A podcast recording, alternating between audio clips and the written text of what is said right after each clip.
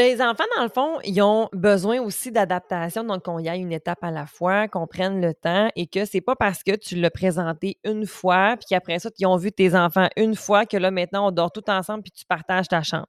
Non. Parce que parfois, c'est trop vite encore pour eux, ça, c'est pas nécessaire. C'est pas que c'est pas nécessaire, mais c'est que ça leur demande trop d'adaptation. Fait que parfois, je me rappelle une petite fille, qui avait dit à son père, c'est pas Erika le problème. Elle est gentille, Erika. Puis ses enfants aussi, je les aime. Mais c'est juste que je les connais pas. C'est comme des inconnus, puis moi, dormir avec des inconnus, ben j'aime pas ça. Bienvenue sur le podcast Corsé. Le podcast qui parle de coparentalité. Que tu sois en couple ou séparé, ou que tu aies toute autre forme de coparentalité, sache que je suis là pour t'aider à former une équipe sécurisante avec ton coparent. Et si tu travailles auprès des familles, tu trouveras sûrement des réponses à bien des questions pour mieux t'aider à les accompagner. Je suis Cynthia Girard, psychoéducatrice, médiatrice familiale et psychothérapeute coparentale et je te souhaite un bel épisode. D'ailleurs, je te mets au défi de prendre une photo de l'épisode et de me taguer sur Facebook ou Instagram, Cynthia Girard Psymed, en me disant ce que tu as trouvé comme valeur aujourd'hui. À tout de suite!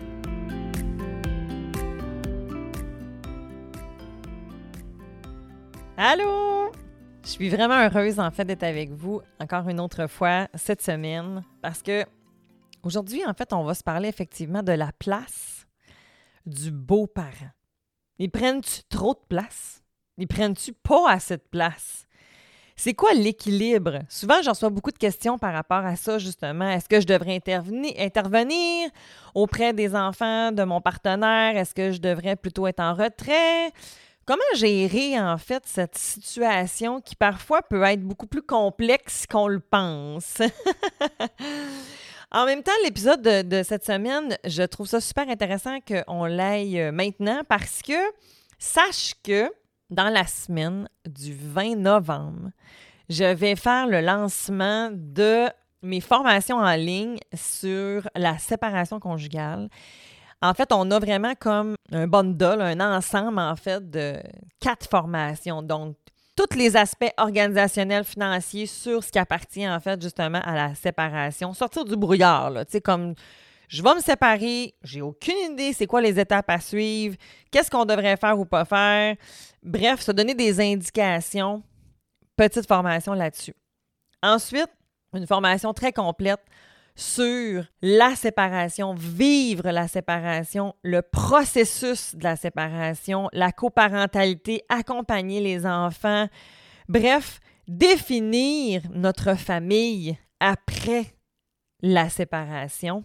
C'est un processus qui comporte plusieurs étapes, donc c'est une autre formation qu'on a sur ça. J'ai aussi la formation sur la recomposition familiale, justement, les étapes, y en a-tu, la place du beau-parent? Aujourd'hui, on va en parler un peu, mais dans cette formation sur la recomposition familiale, on va vraiment, vraiment plus loin.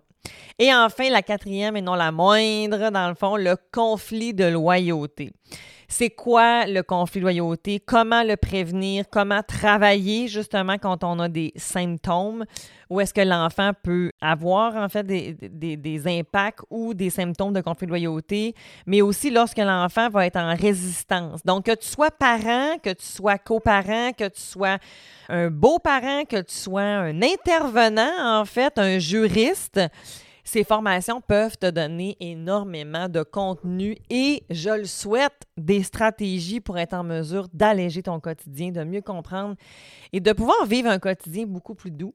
Et si tu es intervenant, ben, d'être en mesure d'accompagner ces familles qui, on le sait, c'est pas facile nécessairement.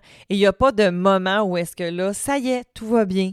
Il y en a pour qui que c'est plus facile, il y en a pour qui que c'est vraiment plus difficile. Ça dépend de chaque personne, puis euh, on n'a pas à juger ça. Donc, euh, voilà. Fait que surveille ça, en fait, euh, sur euh, mon infolette. Si t'es pas déjà abonné, ben je t'invite à le faire. Tu vas trouver le lien dans le descriptif d'aujourd'hui pour ne rien manquer. Aujourd'hui, je voulais qu'on se parle justement de la place du beau-parent. Tu as peut-être déjà entendu cette fameuse phrase T'es pas ma mère ou Laisse faire, t'es pas mon père. Comment réagir? Qu'est-ce qu'on fait dans ce temps-là? Premièrement, ça se peut que ça choque ça se peut que tu trouves ça pas évident d'entendre ce genre de propos-là. Et il faut savoir d'entrée de jeu que faut pas le prendre personnel. Souvent, en fait, ça va me parler de quelque chose d'en dessous. hein, un comportement qui va être en dessous, euh, un besoin en fait qui va être en dessous de la l'iceberg. L'enfant te nomme un comportement, hein, parce que quand je lance des paroles, ça reste un comportement. En arrière, il y a peut-être un besoin. Est-ce que j'ai besoin d'espace? Est-ce que j'ai besoin d'être respecté dans mes limites? Est-ce que j'ai besoin, en fait, de calme? Est-ce que j'ai besoin de pouvoir aimer librement les gens que j'ai autour de moi puis que je sens de la pression? Est-ce que j'ai besoin d'avoir un cadre, justement? Est-ce que j'ai besoin... Bref, il peut avoir plusieurs choses en arrière et une bonne évaluation nous permet de pouvoir comprendre un peu plus, justement, qu'est-ce qui se passe avec cette, cette phrase, en fait, des fois, qui peut sortir d'un peu nulle part, mais rarement. Habituellement, on a un contexte associé à ça qui va nous permettre de pouvoir un petit peu plus comprendre. Et là, en fait, avant d'aller plus loin, j'ai envie de te parler, en fait, euh, d'un concept que j'adore, que euh, Lorraine Filion m'a déjà... Euh, Lorraine Filion, en fait, si tu la connais pas, c'est une travailleuse sociale qui est vraiment comme une, une, belle sommité, en fait, au Québec sur la séparation conjugale, pas juste au Québec, là, en fait, à l'international. Et quand elle parle de la recomposition familiale, elle va parler, en fait, des saisons. J'adore ça, en fait. Quand tu rencontres ton nouveau partenaire, OK, dans le fond, tu peux, en fait, avoir. On est comme, en fait, au, euh, en mode été. Hein? C'est festif, c'est les terrasses, il fait chaud, on est bien, c'est pas compliqué on passe du bon temps, c'est agréable. Puis là, ben, c'est l'amour. Hein? Dans le fond, on est comme tout heureux dans cette, euh, dans cette saison. Et pour la nouvelle union, ben, c'est ça. C'est les papillons, c'est agréable, euh, c'est facile, c'est le fun. Et là, on apprend en fait à connaître la personne et on va des fois tomber dans l'automne. L'automne, quand on va vivre en fait avec notre nouveau partenaire, ou plus le temps va passer, oups, je vais rencontrer ses défauts. je vais rencontrer des défis que j'avais peut-être pas considérés quand on est encore dans le mode été. Bien entendu, quand on va cohabiter ensemble, l'automne risque d'arriver un petit peu plus rapidement, ou voire même qu'on skip l'automne puis on rentre directement dans l'hiver. Pourquoi en fait? Parce que l'hiver, c'est, vous le savez, hein, dans le fond, l'hiver, il fait froid, on se fait des réserves, euh, puis des fois, en fait, on, on pèle du trouble. Hein? Quand tu, tu, sors de chez vous, tu avais un meeting à une telle heure, ton driveway est plein de neige, il va falloir que tu pelles, le déneigeur n'est pas passé. Euh, Bref, on, des fois, c'est plus compliqué. J'ai froid et en même temps, à l'hiver, ben, j'ai besoin en fait de cocooning, de me ramener en fait à la base parfois, de me faire des petits feux pour être en mesure d'être comme plus doux.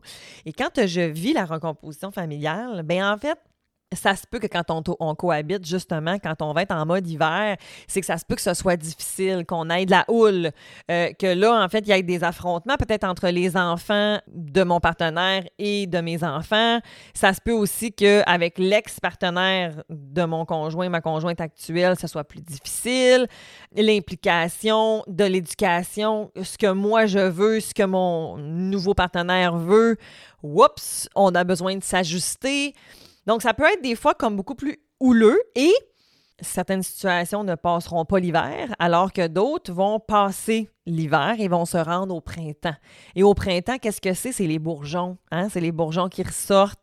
C'est la neige qui fond. C'est la douceur qui revient. C'est euh, on revit. Hein? Dans le fond, c'est l'épanouissement de la nature qui reprend forme, les feuilles, les fleurs. Euh, donc, ça commence en fait à être plus doux. Et dans la recomposition familiale, mais c'est quand je réussis justement à m'ajuster et à composer à cet hiver qui des fois a été rude, on peut aller chercher plus d'accalmie justement. Et habituellement, ou en tout cas du moins souvent, ben, les couples qui vont se rendre au printemps vont être en mesure de pouvoir durer beaucoup plus longtemps dans le temps. Et là, l'affaire, c'est que tu n'es pas obligé de commencer par l'été tu peux commencer avec le printemps. En fait, le printemps, c'est le renouveau. Donc, ça veut donc dire que avant d'embarquer dans cette belle grande aventure de la recomposition familiale, ça peut valoir la peine de, une fois que l'été est passé, là, dans le fond, puis qu'on est donc bien excité, tout ça, de prendre le temps de s'interroger sur c'est quoi le style d'éducation de mon nouveau partenaire, c'est quoi l'implication qu'il veut avoir auprès de mes enfants et comment il veut que je sois aussi avec ses propres enfants, qu'on discute en fait du partage des responsabilités. Tu as des enfants, il y a des enfants ou elle a des enfants. Ça va être peut-être un peu moins sexy comme discussion, mais combien nécessaire? Parce que parfois, en clinique, ce que je vais voir, c'est des couples qui sont à leur deuxième ou troisième recomposition familiale et ils ne veulent pas revivre une séparation, ça fait souffrir. Les enfants se sont attachés, parfois il y a de nouveaux enfants qui sont nés, donc on ne veut pas toffer notre relation, on veut la vivre, on veut s'ajuster, on veut être bien. Alors, établir les bases, avant de rentrer dans l'automne, l'hiver, parce qu'il va en avoir, c'est inévitable. Même quand tu te prépares au mieux, tu vas vivre des embûches, c'est clair. Par contre, les embûches ou les défis risquent d'être un petit peu moins élevés ou du moins ça risque d'être plus doux ou plus facile de s'adapter si on les a prévus d'avance. Ou si on se rend compte en fait que, écoute, c'était très agréable de passer du temps ensemble, mais de là à dire qu'on va cohabiter ensemble puis qu'on va vivre sous le même toit, peut-être qu'on n'est pas là. Puis rendu là, ben, ce sera un choix, mais ce sera un choix conscient. Parce qu'il y a des familles, des fois, qui vont commencer la cohabitation et là, des fois, ça, ça va vite, ça va vite, ça va vite, vite, vite. Les enfants sont en réaction et n'ont pas le temps des fois de tout vivre l'adaptation de la séparation qui sont déjà avec d'autres mondes. Fait que pour, pour des fois, pour les enfants, ça va vite. Et c'est ça aussi des fois qui peut amener la réaction avec le, beau-parent, par exemple, parce que pour les enfants, je me rappelle d'une jeune fille qui avait dit à son père C'est pas que je l'aime pas, ta blonde, papa. C'est juste qu'actuellement, de partager ma chambre avec ses enfants, c'est des inconnus pour moi. C'est too much. C'est trop. Cette famille-là est en mesure d'entendre et de s'adapter. Puis je comprends que la réalité, c'est pas toujours possible que tout le monde aille sa chambre, mais on va prendre le temps de s'asseoir avec nos enfants puis on va en parler parce que c'est un sentiment d'appartenance que je veux créer. C'est cette nouvelle bulle familiale. Au même titre que quand, par exemple, tu as un enfant puis que tu as une deuxième grossesse, bien, tu vas inclure ton enfant, ton premier enfant dans ce processus-là. Hein, il va flatter ta bedaine, il va, tu, vas jaser avec, tu vas lui montrer, regarde, ça, c'est les petits pyjamas de ton frère qui s'en vient, ça, c'est sa chambre. Euh, on va impliquer nos enfants. Donc, c'est la même affaire avec la recomposition familiale. Et maintenant, ce que j'aimerais qu'on aborde ensemble, c'est justement la place. La place qu'on va prendre comme beaux-parents va aussi nous indiquer sur certaines pistes à prendre ou pas. Il n'y a rien de coupé au couteau, OK? Et ça, en fait, je vais vous mettre le lien du site de Les Familles Recomposées, OK, dans le fond.com. Ils ont vraiment des belles ressources. Ils ont des, exercices à proposer. Ils sont vraiment géniaux, en fait. Là. Que je vous invite, en fait, à aller, à aller explorer. Et je me suis euh, fortement inspirée, justement, de, euh, de certains contenus pour vous le vulgariser. En fait, dans le fond, la première place, en fait, on pourrait comme prendre quatre grandes catégories, OK? Je, tu as, un petit outil, OK, dans le fond, que je t'ai fait. Tu vas pouvoir aller le chercher, le télécharger, puis euh, l'avoir, en fait, avec toi, là, si tu veux euh, me suivre ou si tu aimerais ça, en fait, là, euh, justement, l'utiliser par la suite, là, tu peux aller le, le chercher sans souci. En fait, c'est qu'on n'a aucune implication. C'est sûr que si, comme partenaire, ton nouveau partenaire a des enfants et que toi, tu ne souhaites pas t'impliquer, bien, c'est sûr que ça risque de teinter la suite. Parce que si l'autre, il aurait aimé ça avoir un autre coparent parce que je veux que tu m'aides avec les enfants, puis moi, je veux que tu sois impliqué, puis que l'autre, il veut pas, puis qu'on n'en a pas parlé, puis que là, on vit ensemble, ça risque de clasher. Bon, parfois, au début, je veux pas, puis plus le temps avance, plus mon discours, il change. Ça se peut, mais ça veut donc dire qu'il faut, ne faudra pas aller trop vite parce qu'on risque de se heurter aussi. Puis c'est correct de prendre son temps. Hein. En même temps, petit commentaire un peu confrontant, mais si tu te cherches un deuxième parent, mais ça se peut que ça ne marche pas non plus, là. Parce que, tu sais, tes enfants, c'est toi qui les as faits, avec ton coparent, puis ton nouveau partenaire, ben ça se peut qu'ils ne veulent pas éduquer d'autres enfants nécessairement. Fait il faut voir. Peut-être que ce ne sera pas le, partenaire idéal pour toi. Je sais pas. Mais rendu là, c'est des réflexions qui sont importantes à avoir et qui sont importantes à se demander. OK? Au même titre que j'ai aucun malaise avec, mettons, des gens qui n'ont pas d'enfants, qui se rencontrent dans une date, qui apprennent à se connaître, puis qui sont très clairs. Hey, salut, tu sais, oui, une fois que tu as fait un peu tes présentations, toi, tu veux-tu des enfants? Parce que si l'autre, il me dit non, j'en veux pas, puis que moi, j'en veux, je vais pas retourner encore aller à 4-5 dates avec toi en souhaitant que, mon Dieu, tu vas changer d'idée. Je sais pas. Bref, à toi de voir. Donc, l'aucune implication, ben, ça veut donc dire, dans le fond, que probablement qu'on va pas cohabiter ensemble. Ou si, par exemple, j'ai des enfants qui sont des jeunes adultes, ou si j'ai euh, une garde partagée bien établie, par exemple, un 7-7, puis que la semaine où est-ce que j'ai pas mes enfants, ben là, c'est là qu'on se voit, euh, ou que, dans le fond, les enfants sont plus vieux, OK, dans le fond, tu sais, des ados euh, bien engagés, bien matures, parce que c'est pas vrai que les ados, t'as pas besoin de t'en occuper, là, fait que... Fait que ça, ça peut être peut-être comme quelque chose qui pourrait être viable si ton partenaire ne veut pas s'impliquer.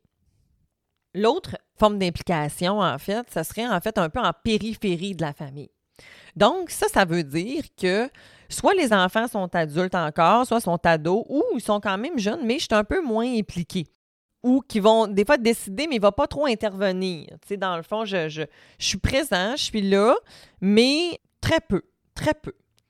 Donc, c'est sûr que plus les enfants sont petits, plus ils ont des besoins, plus l'implication va venir de soi. Quand même, même que tu ne voudrais pas t'occuper d'un petit pote de deux ans, ça va prendre un adulte qui va s'en occuper. Là. Fait que si c'est pas ton souhait, ben c'est sûr que là, ça nous dicte un peu. Mais si j'ai une grande patente de 17 ans, il y a plus d'autonomie. Encore là, ça dépend du jeune. C'est ça aussi. Il y a des jeunes de 14-15 ans qui sont super matures, mais tu en as d'autres de 17 ans qui ont des besoins euh, particuliers, qui ont des besoins intenses ou qui vivent des choses aussi euh, plus difficiles que d'autres. Donc, ça va aussi venir nous teinter. Puis ça n'a pas rapport avec tes enfants.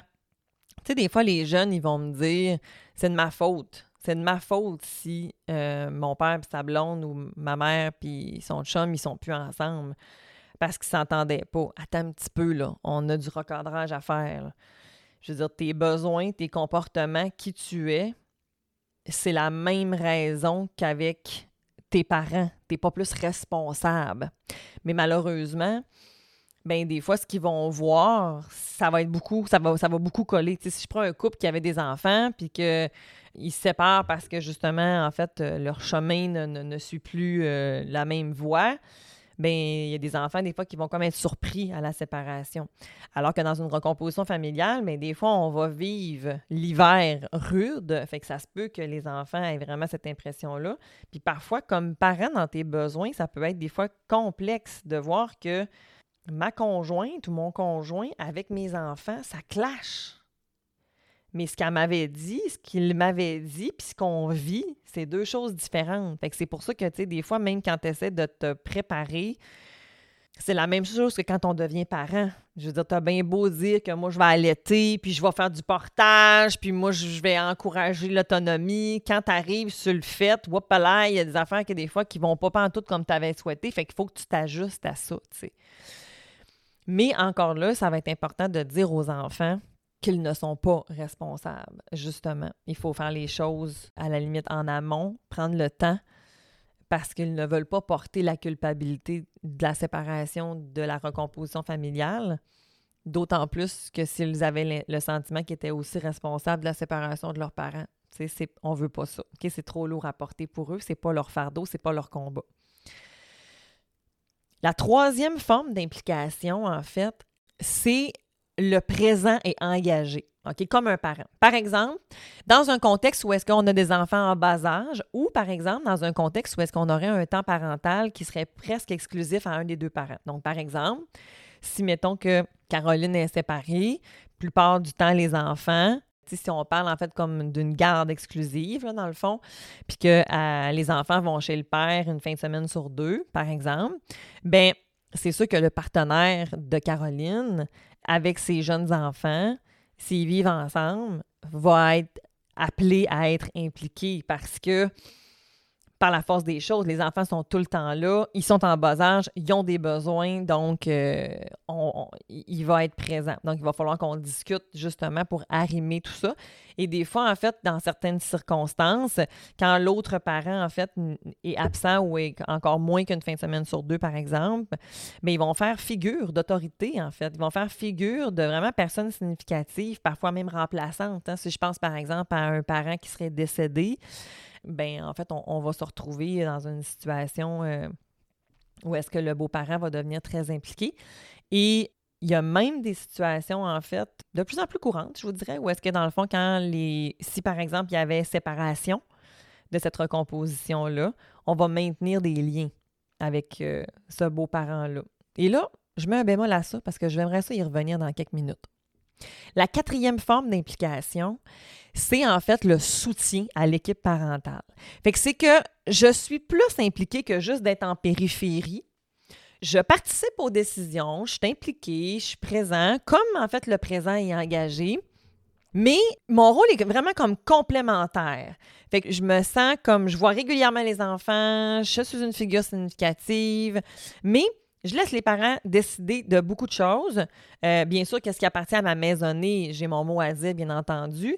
Mais je vais beaucoup, en fait, des fois être euh, en support justement pour l'équipe parentale. Tu sais, par exemple, je vais être impliquée dans, les activités, euh, dans les rendez-vous, aller faire des transports.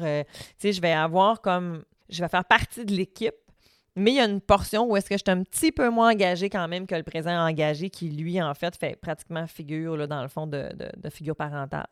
Donc, la différence entre le 1 et le 2, si on veut, en, fait, en fait, entre les deux derniers, c'est que il y a un que l'autre coparent est peu présent, tandis que dans le dernier exemple que je t'ai donné, la dernière catégorie, l'autre parent est encore assez impliqué donc, par exemple, une garde partagée de type 5-2-2-5, euh, par exemple, ben tu vas être impliqué comme beau-parent, mais l'autre parent est encore bien impliqué, il est là. Fait que, tu sais, je veux dire, tu, fais partie de la team, en fait.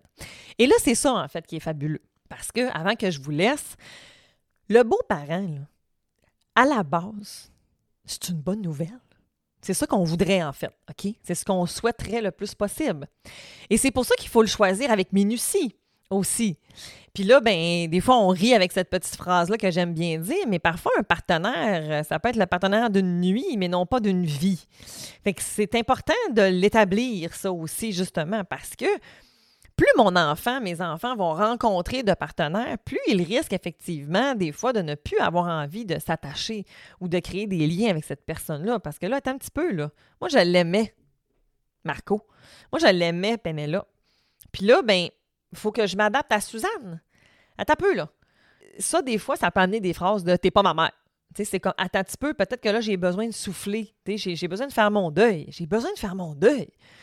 Hein? Fait que, il faut prendre ce temps-là. Et si, par exemple, on a pris le temps, on a, établi les choses, puis si on est allé trop vite, bien, on peut faire de la réparation. Hein? Vous savez à quel point j'adore faire de la réparation relationnelle. Donc, on peut prendre le pouls. Hey, les enfants, depuis que maman vit avec Eric, comment vous trouvez que ça va? Comment vous trouvez que ça se passe? Avec ses enfants, allez-y. Et là, il faut que je sois capable d'entendre, par exemple. Hein. Dans le fond, si tu n'as pas le bâton de parole, il faut que tu sois en mesure de pouvoir écouter ce que les enfants vont te nommer parce que il y a probablement des clés là-dedans. Ils vont probablement soulever des problèmes. Euh, puis s'ils ne soulèvent rien, mais qu'ils lèvent des choses à l'autre parent, bien là, je me questionnerais. Comment ça se fait donc qu'il parle à d'autres, mais qu'il ne parle pas à moi? Est-ce que c'est parce qu'il est juste plus confortable? Est-ce que c'est parce que entre les deux parents initial, il y a conflit, puis que là, en fait, l'enfant veut tellement pas déplaire, veut tellement pas euh, briser qu'il y ait de conflit qu'il dit pas tout? Est-ce que c'est parce que quand il parle, bien, sa parole, en fait, a moins de valeur, puis qu'on lui dit comme, mais là, garde, là, c'est niaiseux, cette affaire-là, c'est pas grave, là, garde, là, faut partager, là, ici, là. Attends un petit peu. Oui, il faut partager, mais il est en train de t'exprimer quand même qu'il a vécu quelque chose avec peut-être l'enfant de ta conjointe. Fait que, tu sais, ça, ça a le mérite d'être entendu, ça, par exemple. Puis habituellement, il va y avoir plein d'autres choses. Fait qu'il faut être en mesure d'entendre ce que les enfants vont nous dire, puis après ça, de pouvoir s'adapter, au même titre que quand tu as des discussions avec ton amoureux, ton amoureuse. Hein, S'il te dit, je trouve que tu travailles trop, puis que j'aimerais ça qu'on revisite, en fait, notre horaire de famille parce que je m'ennuie. OK, mais parfait. Mais regarde, mon horaire, c'est comme ça, tu sais que c'est ça, ta, ta, ta mais je me sens pas beaucoup entendue dans mon besoin. Là, fait que on peut-tu regarder? On peut-tu en parler? Parfois, on n'a pas de solution, mais le fait d'en discuter, de reconnaître les émotions, de reconnaître ce que je vis, la valider, peut aider à s'adapter. Exemple, je comprends mon cœur. C'est vrai que c'est tough de partager ta chambre avec les enfants de mon nouveau partenaire. C'est temporaire. On est en train de magasiner notre prochaine maison, puis inquiète-toi pas, tu vas avoir ta chambre. Mais je le sais que c'est tough en ce moment pour vous autres. Qu'est-ce que tu pourrais faire, en fait, pour qu'on. Qu'est-ce qu'on pourrait faire pour que ce soit moins difficile pour toi? On peut-tu se mettre un petit coin dans notre maison à quelque part? on va essayer d'aller regarder, y a-tu quelque chose qui pourrait alléger? Puis sinon, le fait d'en avoir parlé puis de l'avoir validé, ben ça aide. OK? Tantôt, on a discuté en fait justement de l'implication du beau-parent, mais de à quel point justement il peut faire partie de la team. À quel point en fait cette autre personne significative, si elle est impliquée, est impliquée. Fait que ça vient avec les avantages et les désavantages. Comme beau-parent, je peux pas juste déverser qu'est-ce que je trouve de négatif puis de m'en laver les mains. Il faut aussi que moi, je regarde qu'est-ce que moi, je contribue de façon positive et de façon négative pour être en mesure de s'ajuster. Je me rappelle une belle-mère, une année, qui m'avait dit ben là, j'ai l'impression que depuis que je suis arrivée dans la vie de ces enfants-là, c'est comme si c'est à cause de moi. C'est tout, tout, à cause de moi. Probablement qu'elle n'est pas la seule, hein? Parce que les enfants avaient nommé, en fait, qu'avant, il y avait des chicanes, mais que depuis la venue de la conjointe, les chicanes entre maman et papa étaient plus fortes, plus souvent. La réalité, c'est que ce n'est pas nécessairement la faute de la nouvelle partenaire. C'est la dynamique qui change. Donc, il y a des choses clairement qui appartiennent à cette belle-mère-là, mais il y a des choses qui appartiennent à la mère dans sa manière de gérer cette belle-mère et le père dans sa façon aussi de gérer cette belle-mère-là, mais aussi dans son alliance parentale. Fait quand je me prépare, quand je vis la recomposition familiale, je dois aussi me questionner avec mon alliance parentale initiale parce qu'elle, elle n'a pas d'affaire à changer. Elle n'a pas d'affaire à s'aggraver, à être moins collaborative si elle l'était déjà à la base. Si mon nouveau partenaire me fait sentir mal parce que je parle avec mon ex, hmm, ça me questionne. J'ai une relation avec cet autre parent-là parce que c'est le père ou la mère de mes enfants et ça ne va pas changer. Donc, il est encore important et il va demeurer important. Et si ça occasionne un problème aux beaux-parents, ben, il va falloir qu'on en parle. Il va falloir qu'on regarde qu'est-ce qui est là. Est-ce que c'est mon nouveau partenaire, justement, qui est inquiet parce qu'il a vécu de l'infidélité dans son ancienne relation, puis que là, tu bon, mon exemple, c'est un exemple parmi tant d'autres. C'est quoi qui est là? Est-ce que c'est parce que, là, par exemple, il n'y a comme pas de limite, il n'y a pas de frontière avec ton ex? C'est comme, elle arrive n'importe quand, euh, vous vous écrivez 800 fois par jour. Euh, euh, qu'est-ce qui est là? Tu sais, qu'est-ce qui est là qui, son besoin, c'est quoi? Quand on jette la pierre, mais on se fait mal parce que maintenant, tu le reçois d'en face. Prenons les pierres, déposons-les au sol et faisons un nouveau chemin solide sur lequel nos enfants vont pouvoir se promener.